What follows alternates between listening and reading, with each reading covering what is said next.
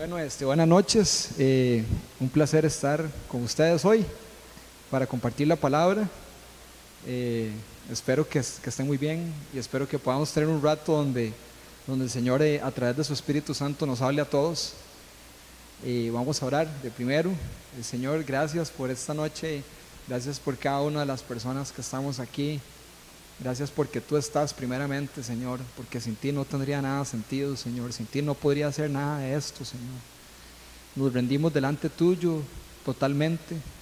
Eh, ponemos atentos y, ponemos este tiempo en tus manos para que seas vos que nos hables, que podamos abrir nuestro corazón completamente y, ser transformados por ti, Señor. Solo por ti, por tu palabra, por, por ti que eres la verdad, Señor. Gracias y, te pedimos que, nos protejas en este momento, que, cualquier distracción que venga, cualquier eh, cosa que quiera traer el enemigo sea, sea echado fuera en el nombre de Cristo Jesús. Disponemos nuestro corazón. Amén. Bueno, la charla de hoy se llama Viviendo bajo su protección. Ahí lo vamos a poner, viviendo bajo su protección. Me imagino que todos aquí han ido algún día a la playa. Sí, ¿verdad? Todos. Alguien, mejor al revés, alguien no ha ido a la playa. Ah, bueno, porque ya, ya le iba a dar mi número de teléfono, por lo menos vamos a donde sea, no sea al puerto ahí, donde sea, pero aquí todo está muy cerca. Em, bueno, e, ese, de hecho ese, ese arte que, hizo Andrei va muy relacionado con, con la charla, eh, que aparece ahí un mar y una arena y un árbol, ¿verdad? Y lo ven, ven qué bonito. Tal vez una playa de acá mayormente en el Atlántico, pero en el Pacífico también hay playitas así, que tienen la arenita como clara y calmadito el mar y todo. Bueno, resulta que hace muchos años, bueno, en toda mi infancia, eh, íbamos, nos gustaba ir mucho a la playa. Y el que era un loco era yo, ¿verdad? Siempre metido en el agua. Y papi se metía conmigo. Entonces era como algo muy chiva porque era un momento donde estábamos él y yo. A mami no le gustaba tanto y como cuando yo nací, sí tengo hermanas, pero cuando yo nací, cuando yo nací, este, de mis hermanas ya estaban grandecitas, entonces fui, fui digamos creciendo como hijo único.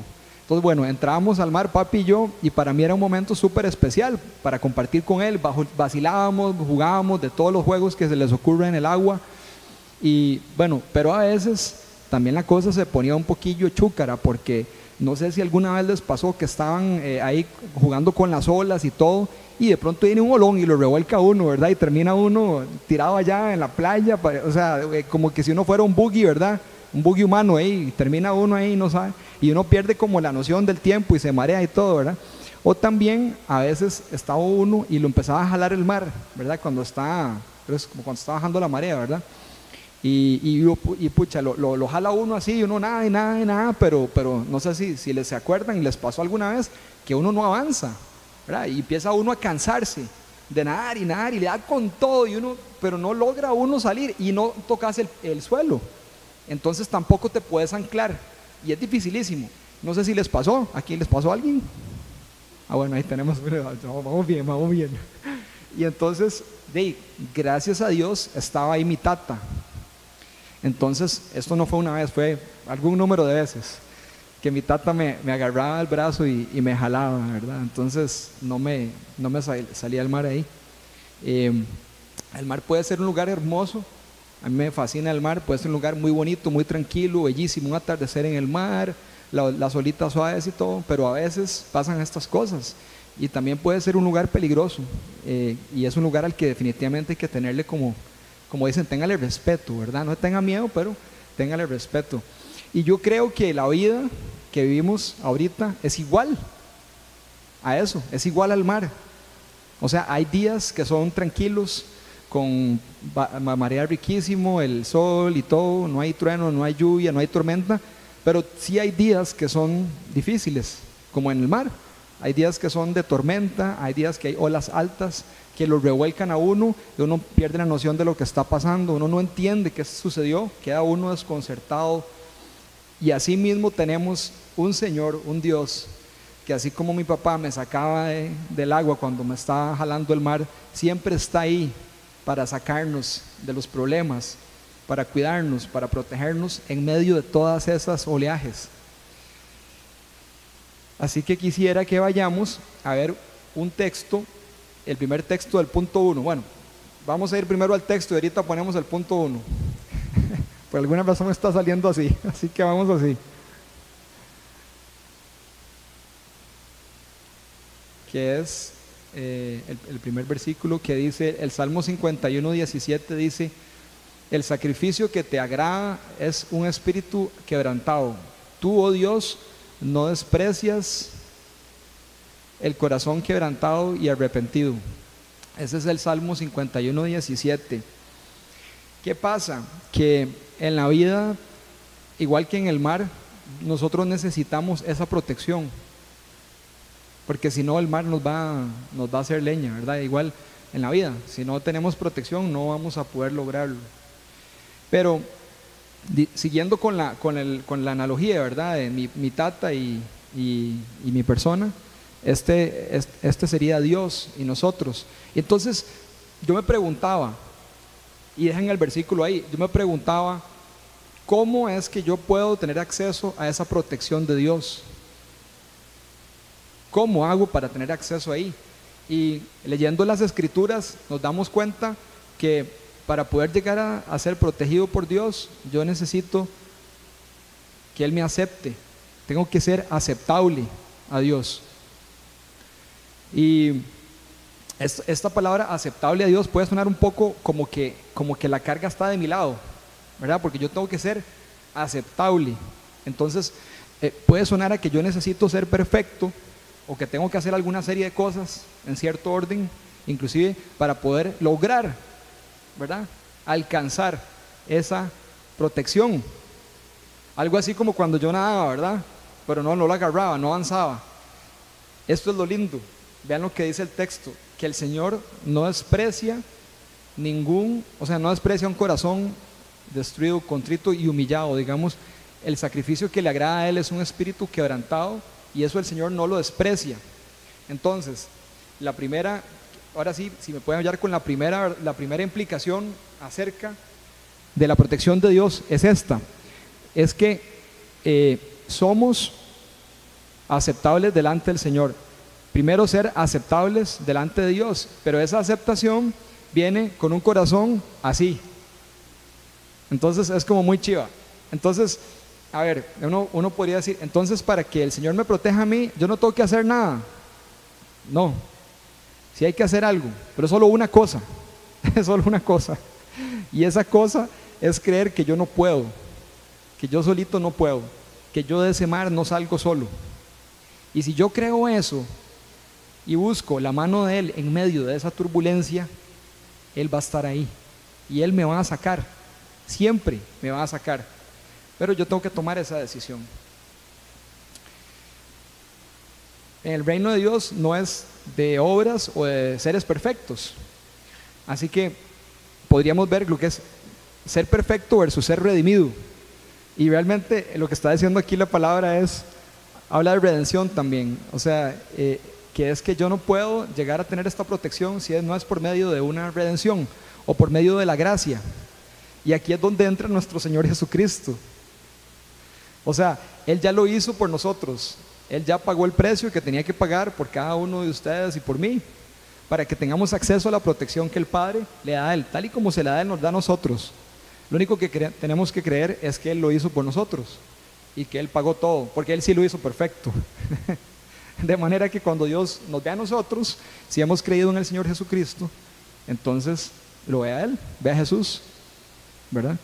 Entonces es lo primero que, que quisiera comentar hoy, que, que seamos eh, aceptables delante de Dios. Y esa aceptación viene con redención, viene con aceptación del Señor en nuestra vida, entendiendo en todo momento que yo no soy suficiente para, para poder autoprotegerme y autocuidarme, ¿verdad? Basta con solo ver el mundo de hoy, o sea, aparte del COVID y todas las muertes que han habido por COVID, o sea, cualquier cosa.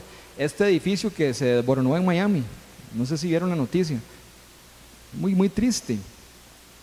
Y también eh, eh, ¿cómo se llama? Eh, como, eh, como que no hay ¿cómo, ¿cómo haberlo parado, verdad? O sea, e, eso pasó, pasó y la gente murió y no hay nada que hacer, ¿verdad? No había forma de pararlo.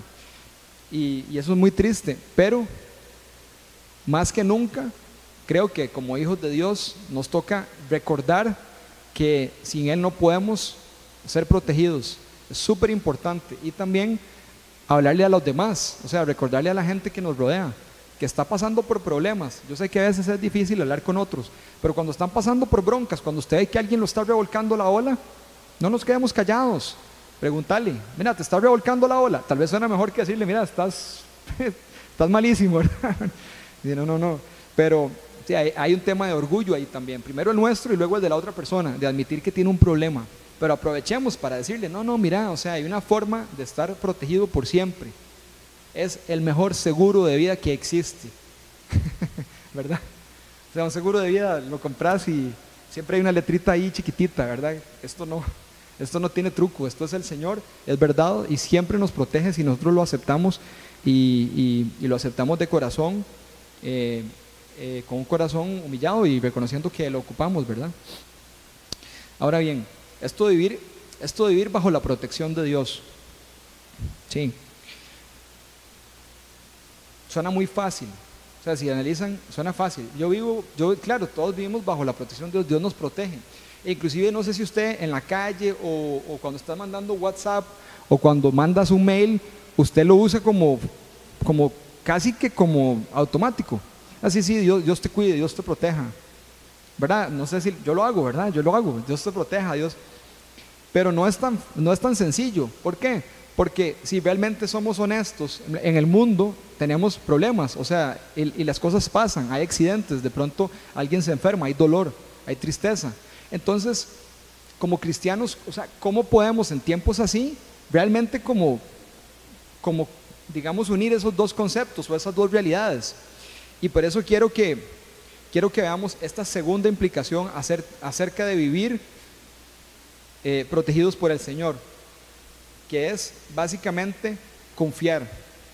Confiemos en el Señor. Entonces, confiar en el Señor, que también suena sencillo. Suena sencillo cuando todo va bien, pero cuando las cosas no van bien es complicado. Pero dos, confiemos en el Señor. Resulta que el rey David ¿verdad? El rey David de Israel eh, era perfecto. No, ¿verdad? No, muy largo de ser perfecto. Sin embargo, Dios dice que David tiene el corazón conforme a él. Un corazón conforme a mi corazón, dice el Señor. Un corazón así. ¿Y, y por qué? Bueno, porque David, como vimos hace un rato, llegaba delante de Dios diciéndole, Señor, yo te necesito. Y cuando había algo que era bueno o había algo que era malo, si ustedes leen la historia de David, ustedes van a ver que él siempre iba donde Dios. Un rey de Israel que además de haber sido el rey de Israel es una, una imagen de Jesucristo. O sea, es, un, es, un, una, especie de arquetipo de Jesucristo, un anticipo del el Mesías, el Hijo de Dios. Y por lo tanto vemos un David que confiaba en el Señor. Y esta parte de la confianza no es cuando todo está bien, es, es también cuando las cosas no están bien. Pero David nunca, ustedes pueden verlo, David nunca, nunca, nunca se hizo de un ídolo. Por ejemplo, David nunca se hizo de un ídolo. David nunca llegó y cuando tuvo un problema fue a escoger otra solución. David siempre buscó al Señor aunque hubiera sido que cometía un error. Igual buscaba al Señor. Si leen los salmos van a ver que hasta se agarraba con Dios. Pero ¿por qué me dejas solo? ¿Hasta cuándo voy a tener que aguantar esto? ¿Verdad? Pero qué lindo poder tener ese tipo de relación con Dios donde francamente le decimos, estoy cansado, estoy desgastado. O sea, necesito verdaderamente de tu ayuda, de tu apoyo, porque no puedo más, Señor. Y en ti confío. Me encanta me encanta, pero me, me encanta, y es una historia que, eso es como para otra charla, pero cuando David llega a, donde Saúl, porque está Goliat, recuerdan, ¿verdad? Y, cuento muy rápido, estaba Goliat retando al ejército de Israel, diciéndole, venga, venga aquí, a ver, agarrémonos, uno a uno, eso sí, si yo gano, ustedes se convierten en esclavos. Y si ustedes ganan, yo y todos nosotros, todos los filisteos, vamos a ser sus esclavos. A ver, mándenme a alguien. Bueno, ahí estaba Israel cegado completamente por el miedo, totalmente, como decimos aquí, se les hacía así, o sea, están súper, súper, pero así en Costa Rica, perdón, se le hacía así a Israel. Ahí, ¿verdad? Terribles, derrotados. Mejor no hablo de fútbol, pero terrible, ¿verdad? La cosa ahí. terreno peligroso lo del fútbol.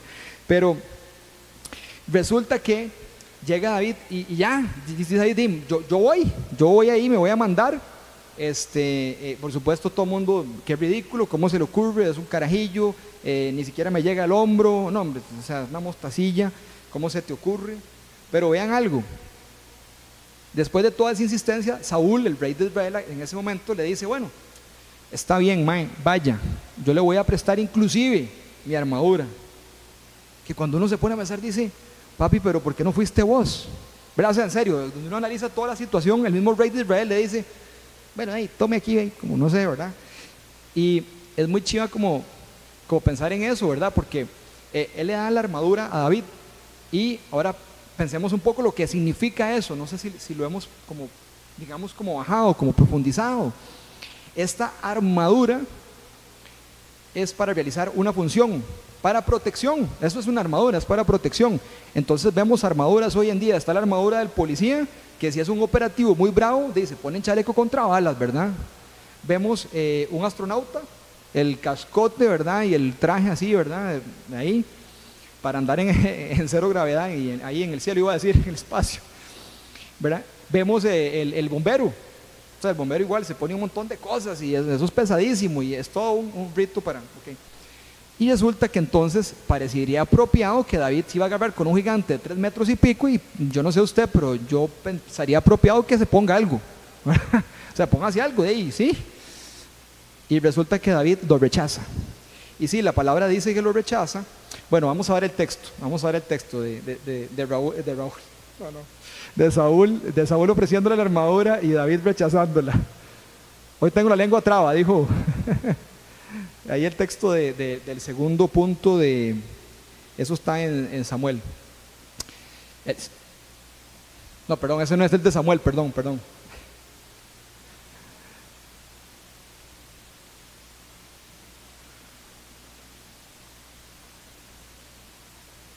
No, perdón, ¿sabe qué? No, no, eso, es, eso es error del charlista, no, no, yo no se lo puse. Pues les voy a contar, no, no importa. Perdón, eso es error del charlista. Eso sí, además, cuando el charlista dice que no, no pusieron el texto, casi siempre es el del charlista, para que sepan. Vean, pero lo que ustedes, ustedes saben qué pasa. Saúl le da la armadura y David la rechaza, pero David dice que la rechaza porque está incómodo. ¿Se acuerdan? Y ahora lo vamos a poner porque ellas son carguísimas. Pero, pero Saúl la rechaza, eh, David la rechaza, la armadura de Saúl. Y yo por lo menos siempre había visto el tema de que le quedaba incómodo. Yo, yo me quedé con eso. Pero después, pensando bien todo el contexto, hay algo ahí súper, súper, súper increíble. Y es que David rechaza la armadura del rey de Israel. Y lo que le dice a Goliat es, aquí estoy delante tuyo. Aquí estoy delante tuyo en el nombre de Dios. Así que David se puso la armadura correcta en ese momento. Y la armadura correcta es la armadura de Dios. La confianza en Dios. Esa es la verdadera confianza en Dios. No estoy diciendo que no se pongan en la armadura, lo que estoy diciendo es que para él eso no era lo que le iba a dar la victoria, la victoria se le iba a dar el Señor. Él podía ir sin la armadura, lo que no podía es ir sin Dios. ¿Lo ven? Además, yo creo que si se hubiera puesto la armadura igual gana, obviamente, porque Dios estaba con él, pero no era necesario, no era necesario. Y muchas veces yo creo que igual en la vida eh, nos ponemos la armadura incorrecta. Creo que buscamos soluciones que no son la solución que realmente nos va a dar la victoria en la batalla. En vez de buscar a Dios, a mí me ha pasado muchas veces, busco A, B, C, D, llego hasta la Z, me quedé sin opciones y digo, ay Señor, sí, aquí estamos de nuevo. necesito tu ayuda, necesito de ti, necesito confiar en ti, necesito volver a confiar en vos. Necesito revestirme de vos. Eso es lo que yo necesito en mi vida para afrontar cualquier situación y cualquier circunstancia. Y entonces, bueno, esa es la historia de David rechazando la armadura, la armadura de, Saúl. Que nuestra confianza esté puesta en el Señor y no en otras cosas. Ahora bien, Hace un rato les hacía una pregunta que yo creo que los dejé ahí pensando qué es que pasa cuando las cosas no salen bien, qué pasa cuando la protección, la protección falla. ahí está, ya vamos a verlo. Así pasamos. De modo que, ah, bueno, David, David se ciñó, ajá, David se ciñó la espada sobre la armadura e intentó caminar, pero no pudo porque no estaba acostumbrado. No puedo andar con todo esto, le dijo a Saúl, no estoy entrenado para ello. De modo que se quitó todo aquello. De modo que se quitó todo aquello. Entonces, es lo que les estaba diciendo, o sea, el hombre desechó eso porque eso no era lo que él le quedaba, pero tampoco era lo que él necesitaba. Y yo creo que hasta hace poco que, vi estudiando todo esto que, el Señor me dio, que justamente era, era el tema de que no lo ocupaba, porque realmente su armadura era el Señor y le gane se le iba dar al Señor de todas maneras. De modo que se quitó todo aquello, tomó su bastón, fue al río a escoger cinco piedras lisas y las metió en su bolsa de pastor. Luego, onda en mano, se acercó al filisteo. Este, por su parte, también avanzaba hacia él y atrás venía el escudero.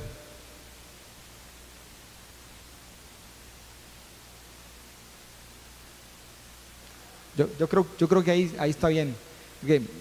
¿Saben la historia? David se agarra con Goliat. Eh, Después le corta la cabeza y, es un gane total rotundo de una pedrada en la frente, lo acuesta.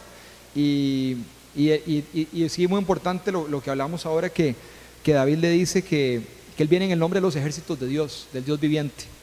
Entonces, él realmente ya había escogido su armadura y sabía lo que iba a hacer. También la confianza de David radicaba en su experiencia, que es un ingrediente muy importante de la confianza. Porque cuando tú y yo confiamos, una vez o la primera vez y, digamos que la, que la, cosa sale bien, eh, ok, pero el tema de la confianza en el Señor es un tema recurrente, es un tema de todos los días y, que algunas veces hay que ponerlo más, eh, digamos, a prueba, porque no, no siempre sale tan fácil. No sé si les ha pasado, por ejemplo, que eh, ustedes oran por un dolor de cabeza y el dolor de cabeza se va. O sea, un ejemplo. Pero tal vez quieren orar porque alguien le nazca una pierna no sé ustedes, pero yo sí lo veo como diferente. Pero no debería ser diferente. Porque para Dios es lo mismo.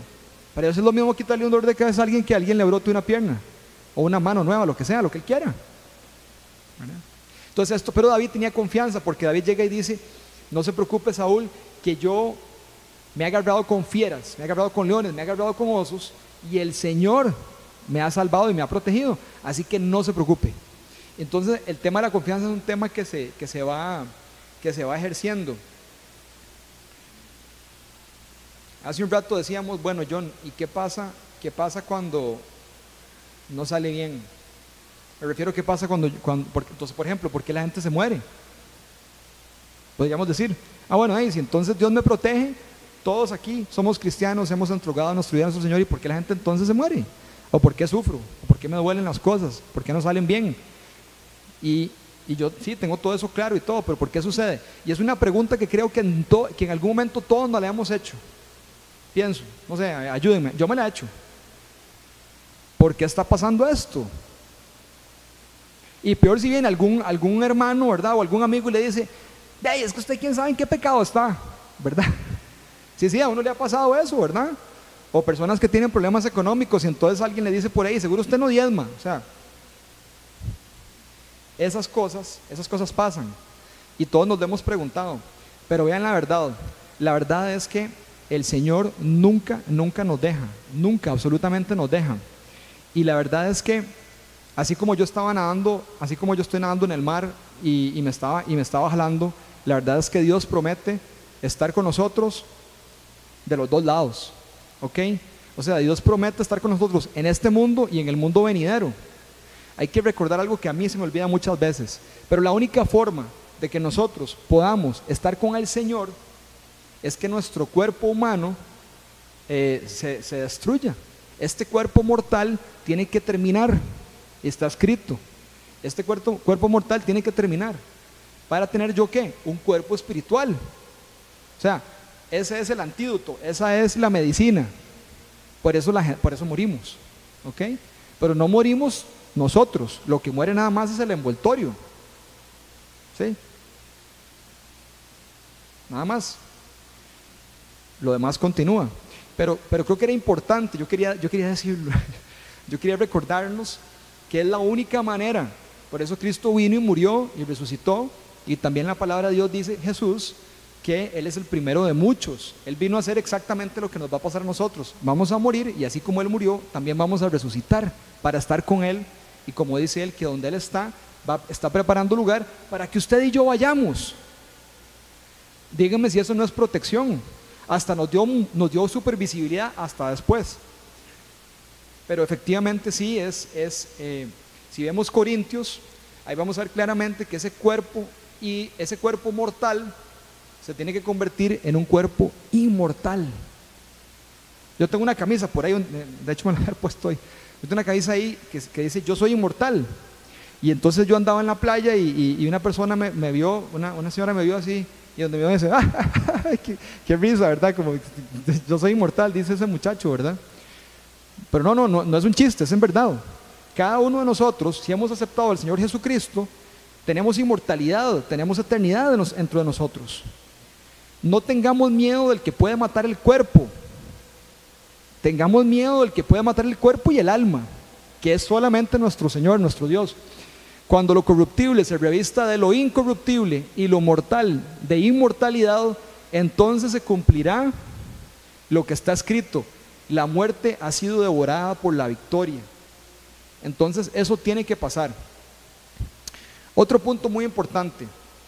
Aquí, bueno, tal vez ayúdenme. ¿Quiénes aquí tienen hijos? Yo tengo tres chicas preciosas. ¿Verdad? ¿Ok? Hay alguna gente con hijos. Bueno, algunos van a llegar a tener hijos, seguro, o, o, o, o pero tal vez tienen un sobrinito, tienen un primito, han visto los chicos, ¿verdad? ¿Qué pasa si nosotros no educamos a nuestros hijos? Es un desastre. Sí, sí. Dios nos dijo que los eduquemos, pero si no los educamos es un desastre por todo lado. O sea, ¿quién les va a enseñar? Primero, ¿quién les va a enseñar de Dios? ¿Quién les va a enseñar a, comportarse? ¿Quién, les va a dar cariño? ¿Quién los va a proteger? ¿Sabían que si usted busca la definición de padre en, un, en, el, en, la, en, la, eh, en, la, en la RAE, en la Real Academia Española, uno de los principales atributos de un padre es la protección? No sé si lo han visto, se los dejo de tarea. Es el segundo atributo. O sea, entonces es un entendimiento universal que el Padre protege y Dios nos protege. Eso no quiere decir, porque es que por lo menos yo me he enredado en mi vida, eso no quiere decir que no me va a educar el Señor, porque yo soy el Hijo. Entonces sí, me va a proteger siempre, Él me protege siempre, pero me educa. Y educa al que ama. La palabra dice que Dios ama, o sea, que Dios corrige al que ama. Por lo tanto, es muy fácil, discúlpeme, pero es muy fácil equivocarse y pensar que no estoy siendo protegido por Dios. Déjenme darle un ejemplo, un ejemplo tal vez este, eh, muy cotidiano. Nosotros tenemos una chiquita de seis años, tenemos tres, pero tenemos una de seis. Bueno, pues la última vez que fuimos al doctor, resulta que el, efecto pandemia que llaman, ¿verdad? sí, ganó un poquito de medidas, digamos. Efecto pandemia. Bueno, entonces, como nosotros, vean qué interesante, como nosotros la protegemos, entonces nosotros vamos a, vamos a seguirle dando la misma cantidad de chocolate, la misma cantidad de la lechita con, con grasa, la misma cantidad de galletas, etcétera, etcétera, etcétera, porque nosotros la protegemos. No, eso no es protección. Eso no es protección. Eso puede ser otra cosa, pero protección no es, ¿cierto? Pero yo creo que con, yo creo que con el Señor es un poco así a veces uno, uno como que, no sé, eh, el, Señor tal vez deja que, le quiten a uno cosas o, o, que le pase algo en la vida y uno, y uno siente como que el Señor no me está protegiendo. No, no, no, la pregunta es, ¿qué está haciendo el Señor enseñándome en este momento? Porque inclusive las cosas que vienen, que no vienen de Él, ¿verdad? Porque puede haber una prueba que él, que él quiere enseñarnos, pero si ni siquiera viene de Él, que es algo que es negativo y que Él permite que pase, hasta esas cosas Él las va a usar siempre para nuestro beneficio. Si nosotros volvemos a pensar en la confianza y pensamos en nuestra vida hacia atrás, y usted recuerda situaciones difíciles, bueno, no sé usted, pero yo, de todas las situaciones difíciles que he tenido, he salido, pero eh, como un gladiador. O sea, yo he salido como un guerrero valiente de eso. Claro, primero llevé palo y todo, sí, obviamente, y eh, pues, puro Rocky, uno se cae y se levanta, y el ojo morado y le cortan el, el párpado, sí, sí está bien. ¿verdad? Pero la verdad es que después de eso usted sale fortalecido y usted sale con una relación más íntima con el Señor. ¿Verdad que sí? Entonces, ¿por qué tendría que ser diferente en el futuro? No van a ser diferentes. Van a haber cosas diferentes. Puede ser que haya una ola de otro tamaño. Puede ser que haya algo, algo en ese mar turbulento. Sí, sí, no, no lo sabemos. Pero ¿qué importa? Venga. Venga, eso sí, Señor, por favor no me dejes. Nunca me abandones porque sin ti no voy a poder surfear la hora, sin ti no voy a poder enfrentar esa situación. Y esa es la, esa es la clase de confianza que vemos en, David en ese momento, que todavía, no era rey. Bueno, muy bien. La tercera implicación de esto es, es un, poco, un, poco, un poco obvia, pero también es bastante, yo creo que conceptualmente, por lo menos a mí, me ha costado entender eso. Y es lo que significa someterse al Señor. Esa palabra someterse es lo mismo que decir depender, depender del Señor. Porque vayamos ahí, digamos, recapitulando. Ok, número uno, yo le entregué mi vida a Jesús, yo soy hijo de Dios, Él me protege, yo entiendo perfectamente eso bien y sí lo veo en mi vida, sí veo cómo está su protección y, también veo que Él me enseña y que a través de las situaciones Él me va, me va, me va forjando, me va dando carácter, etcétera. Yo voy creciendo, me voy estirando, me voy haciendo más fuerte y me voy pareciendo más a Él, a Jesucristo. Ok, hasta ahí vamos bien. Después, sí, toque, eh, un consejo bueno, sí, recordar lo que me ha pasado antes para que cuando venga la, la, situación futura, yo pueda entender que sí, de esa salí, voy a salir de esta, no importa, voy a salir también porque Dios está conmigo y nunca me deja. Eso sí, tengo que recordar que Él, que Él es el que Él es, Él es mi investidura o mi armadura que yo necesito, y no otras cosas. ¿Ok? Pero ahora hay una cosa muy importante y es que yo tengo que sujetarme, tengo que depender del Señor, tengo que, tengo que estar, como decía el título, tengo que estar bajo su protección. Muchas veces, en, ciertos momentos, a veces me, preocupa en mi vida, y, tal vez a ustedes les ha pasado, de ver a Dios como el genio de la película de Aladino. Como que casi uno le está ordenando a Dios qué es lo que tiene que hacer. No, no, así no es. Así no funciona. No, no. Él es Dios. Yo no le tengo que decir al que me proteja. O sea, primero Él ya me protege. Eh, eh, eh, en, el mundo cristiano, que, Dios te proteja. Es normal que uno lo diga, ¿verdad? en, el contexto de aquí, no sé si han visto las guerras de la galaxia, usted podría decir que la fuerza te acompañe. No, papá, yo soy Luke Skywalker, ya la fuerza me acompaña. Entonces, igual en el mundo espiritual, en el mundo real que tenemos, Dios te proteja. Gracias por el buen deseo, pero Dios me protege porque yo soy hijo de Él. Yo soy una oveja del redil, yo estoy ahí metido y yo sé quién es mi padre, y yo sé quién me ha llamado, y yo sé quién me ha sacado y quién me levanta y quién levanta mi cabeza y quién me libra de todos los gigantes que puedan haber. Más bien mándelos para que Él sea glorificado. Pero sí, efectivamente, efectivamente y súper efectivamente que es necesario entender que esa protección es debajo de Él, es una protección debajo. Porque si vemos toda la historia de la Biblia, de la historia de la humanidad, es la misma, es siempre el diablo queriendo hacernos pensar que no ocupamos de Él y que no necesariamente necesitamos estar debajo, sino que podemos estar al lado o ojalá arriba, porque ahí existiría la completa, la, completa destrucción. Entonces vean qué chiva, vamos a seguir, hoy estamos agarrando a David de ejemplo, que me parece un gran ejemplo. Vean lo que pasa con David cuando David, cuando David llega y tiene la oportunidad de su vida. Resulta que hay un tipo que lo está persiguiendo y persiguiendo y persiguiendo y persiguiendo para matarlo, llamado Saúl. Saúl, no solo le dio la armadura, que no sirve, ¿verdad? No, me acabo de imaginar que Chiva, que Chiva se imaginan a David, digamos que como que a Saúl le hubiera dicho, venga, venga, venga, eh, mae, eh, hay que agarrarnos con el gigante. Vamos los dos, pero saben toque, doblemos rodilla, porque ya tengo miedo. O sea, que oremos porque vamos a ir a agarrarnos. ¿Verdad? Hubiera sido diferente todo. Bueno, Saúl lo andaba persiguiendo a, al David, andaba David de, arena en arena, de, de, desierto en desierto, de cueva en cueva el pobre, y resulta que se le hizo, de le sale Saúl en la cueva, entonces vean lo que pasó. Y estos le dijeron, ah bueno, perdón, él está en la cueva y se dan cuenta que ahí está Saúl, ay, ahora está Saúl. Entonces los amiguillos, en vez de, de, no sé, en vez de darle buenos consejos, le dicen esto. Y estos le dijeron, en verdad hoy se cumple la promesa que te hizo el Señor cuando te dijo, yo pondré a tu, enemigo en tus manos para que hagas con él lo que mejor te parezca. Eso le dijeron los amiguillos. ¿Qué le parece? Ahora, vean qué sutil. Pero ¿no se les parece una historia que le pasa también a Jesucristo cuando lo tenta el demonio? Y le dice, si usted es el Hijo de Dios, no es que Dios te va a proteger siempre. De mándese. Y a veces también así nos pasa en la vida. Pero realmente lo están reconviniendo más. Vean qué lindo lo que dice David.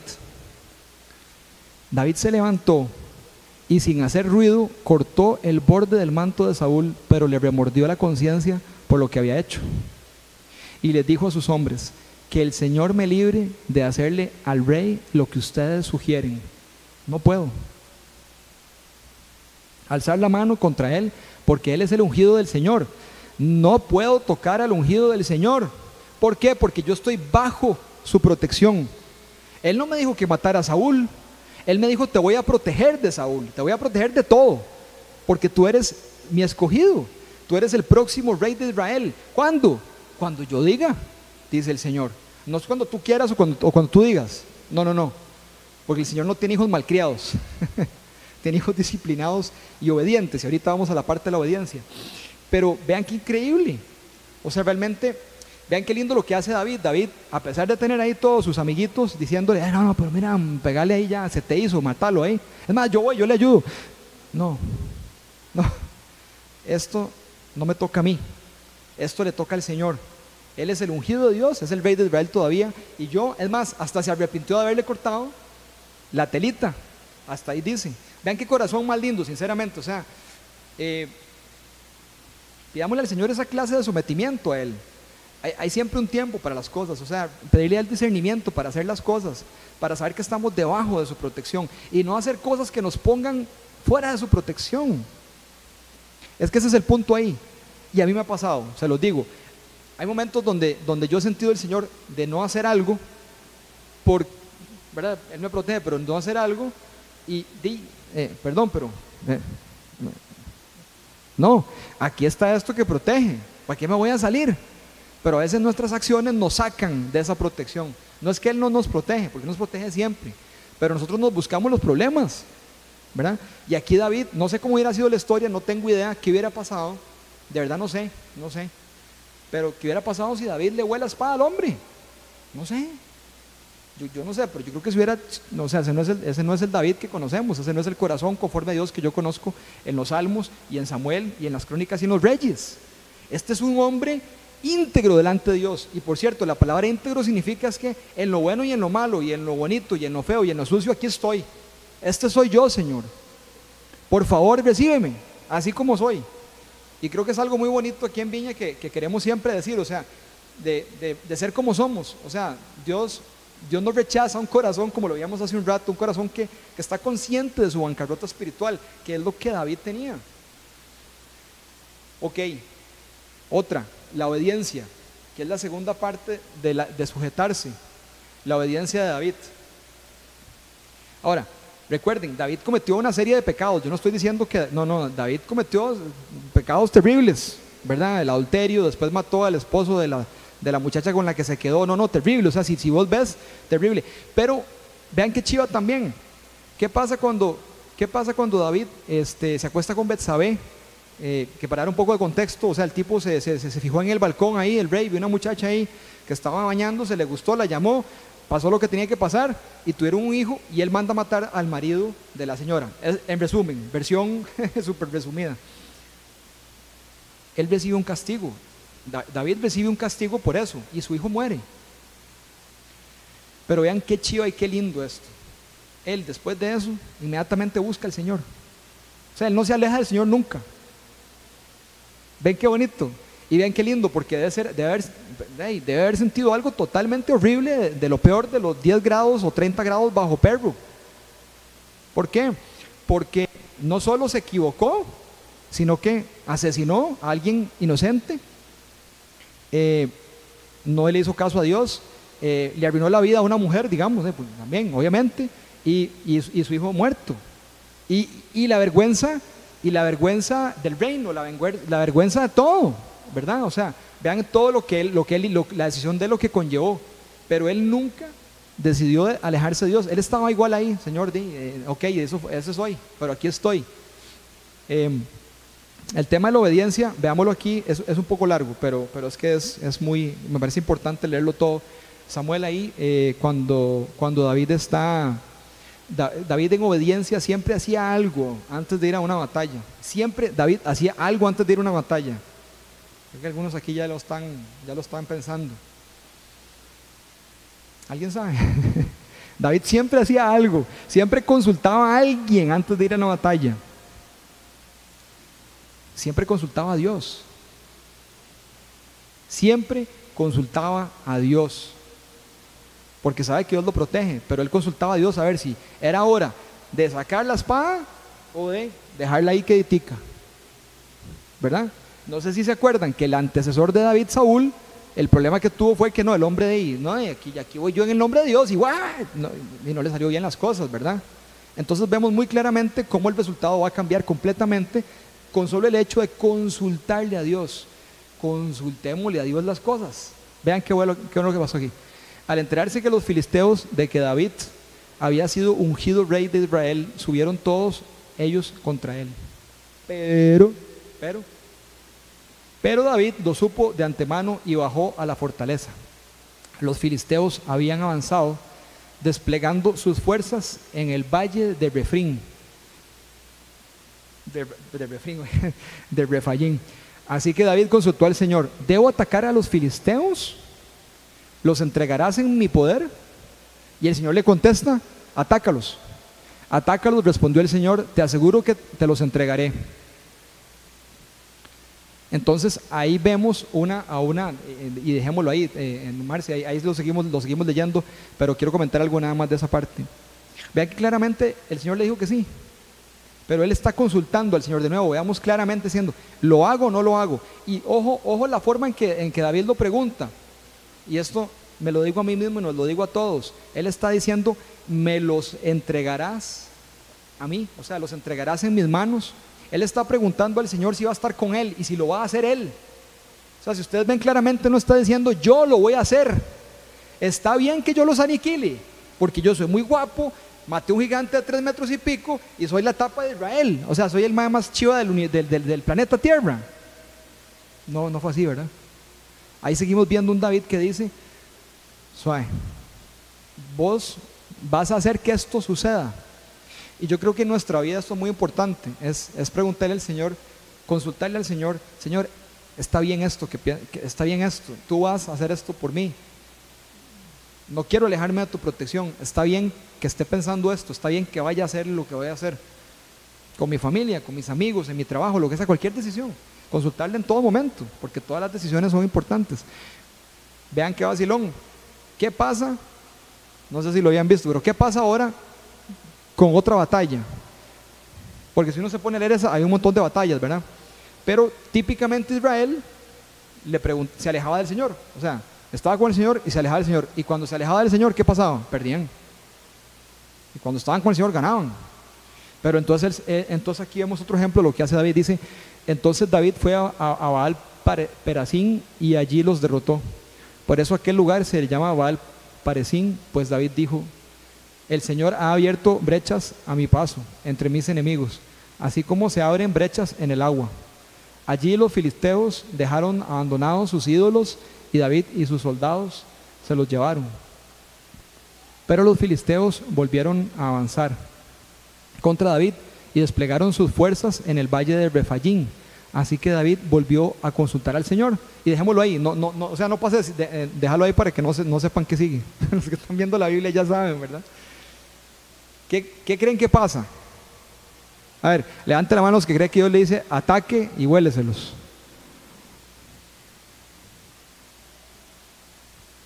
No, no, no están en todas. Exacto. Dios le dice, no, suave un toque, veámoslo. Suave, no, no, no, no, todavía no. David, todavía no. Le respondió el Señor, rodéalos hasta llegar a los árboles de bálsamo y entonces, ahora sí, atácalos por la retaguardia. Tan pronto como oigas un ruido como de paso sobre las copas de los árboles, lánzate al ataque, pues eso quiere decir que el Señor va al frente de ti para derrotar al ejército filisteo. Eso quiere decir que el Señor va al frente de ti para derrotar al ejército filisteo. Ustedes notan la estrategia, inclusive que hay. Hay una estrategia, hay un, hay un tiempo, hay un timing donde el Señor dice, espérese, sí, pero es después. Y veas, cuando usted oiga esto en los árboles, no sé cómo pasó eso, para mí es algo sobrenatural, de un ruido, hay una señal del cielo. Hoy en día no estamos en batallas eh, eh, físicas, pero esto es una imagen del hoy. Hoy hay una batalla por su y por mi corazón. En este momento se libra una batalla por nuestro corazón. Y en esa batalla, ¿qué vamos a hacer? ¿A quién le vamos, a quién vamos a ir? Como dice la palabra, ¿a quién iré? Sino a ti, Señor. ¿A quién iré? Sino a ti, Señor. La protección de Dios está disponible para todos.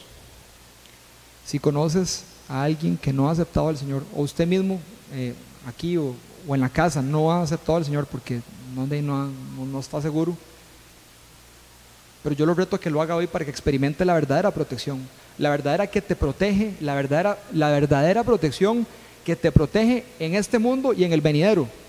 Y si nos está oyendo algún adolescente o algo así que le gusta lo de las películas de los superhéroes, si quiere llámele en el este universo o en el multiverso o en donde sea. Esa protección llega a todo lado, porque es la protección del creador del universo, es, la protección del creador que hizo todo. No hay lugar donde Él no esté. La palabra, la palabra de Dios dice que en lo alto está y también en las profundidades está. ¿Dónde me esconderé de ti, Señor? No hay dónde esconderse de Él.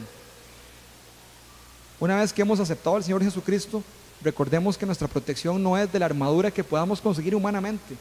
No se trata de buscar algún amuleto o alguna protección, algún ídolo, que tal vez sin querer lo estamos haciendo, buscando algún ídolo, alguna, vean, inclusive alguna oración especial, seamos honestos. Eh, a mí me ha pasado, de pronto oro por alguien y se sana. Entonces llegó otra persona y oro igual, porque es que eran como las palabras mágicas. No, eso no funciona. él lo hace siempre diferente y Él lo hace siempre como Él quiera. No hay palabras mágicas. Lo que hay es el Espíritu Santo, el Espíritu de Dios, que es un sí, es un amén y sucede. Punto. Ser instrumentos de Él, ser obedientes, poder someternos a lo que Él está haciendo y mirar lo que está ocurriendo en la batalla de este reino de, la batalla espiritual y poder unirnos ahí como David y sacar la espada espiritual, que es la palabra de Dios, y hablar y empezar a impactar y empezar a batallar dentro de esto. Esto sí, sabiendo que estamos siempre protegidos. Así que eso es, eso es lo que quería compartirles hoy sobre la protección del Señor o viviendo, o viviendo la protección de, del Señor bajo su protección. Así que vamos entonces a orar.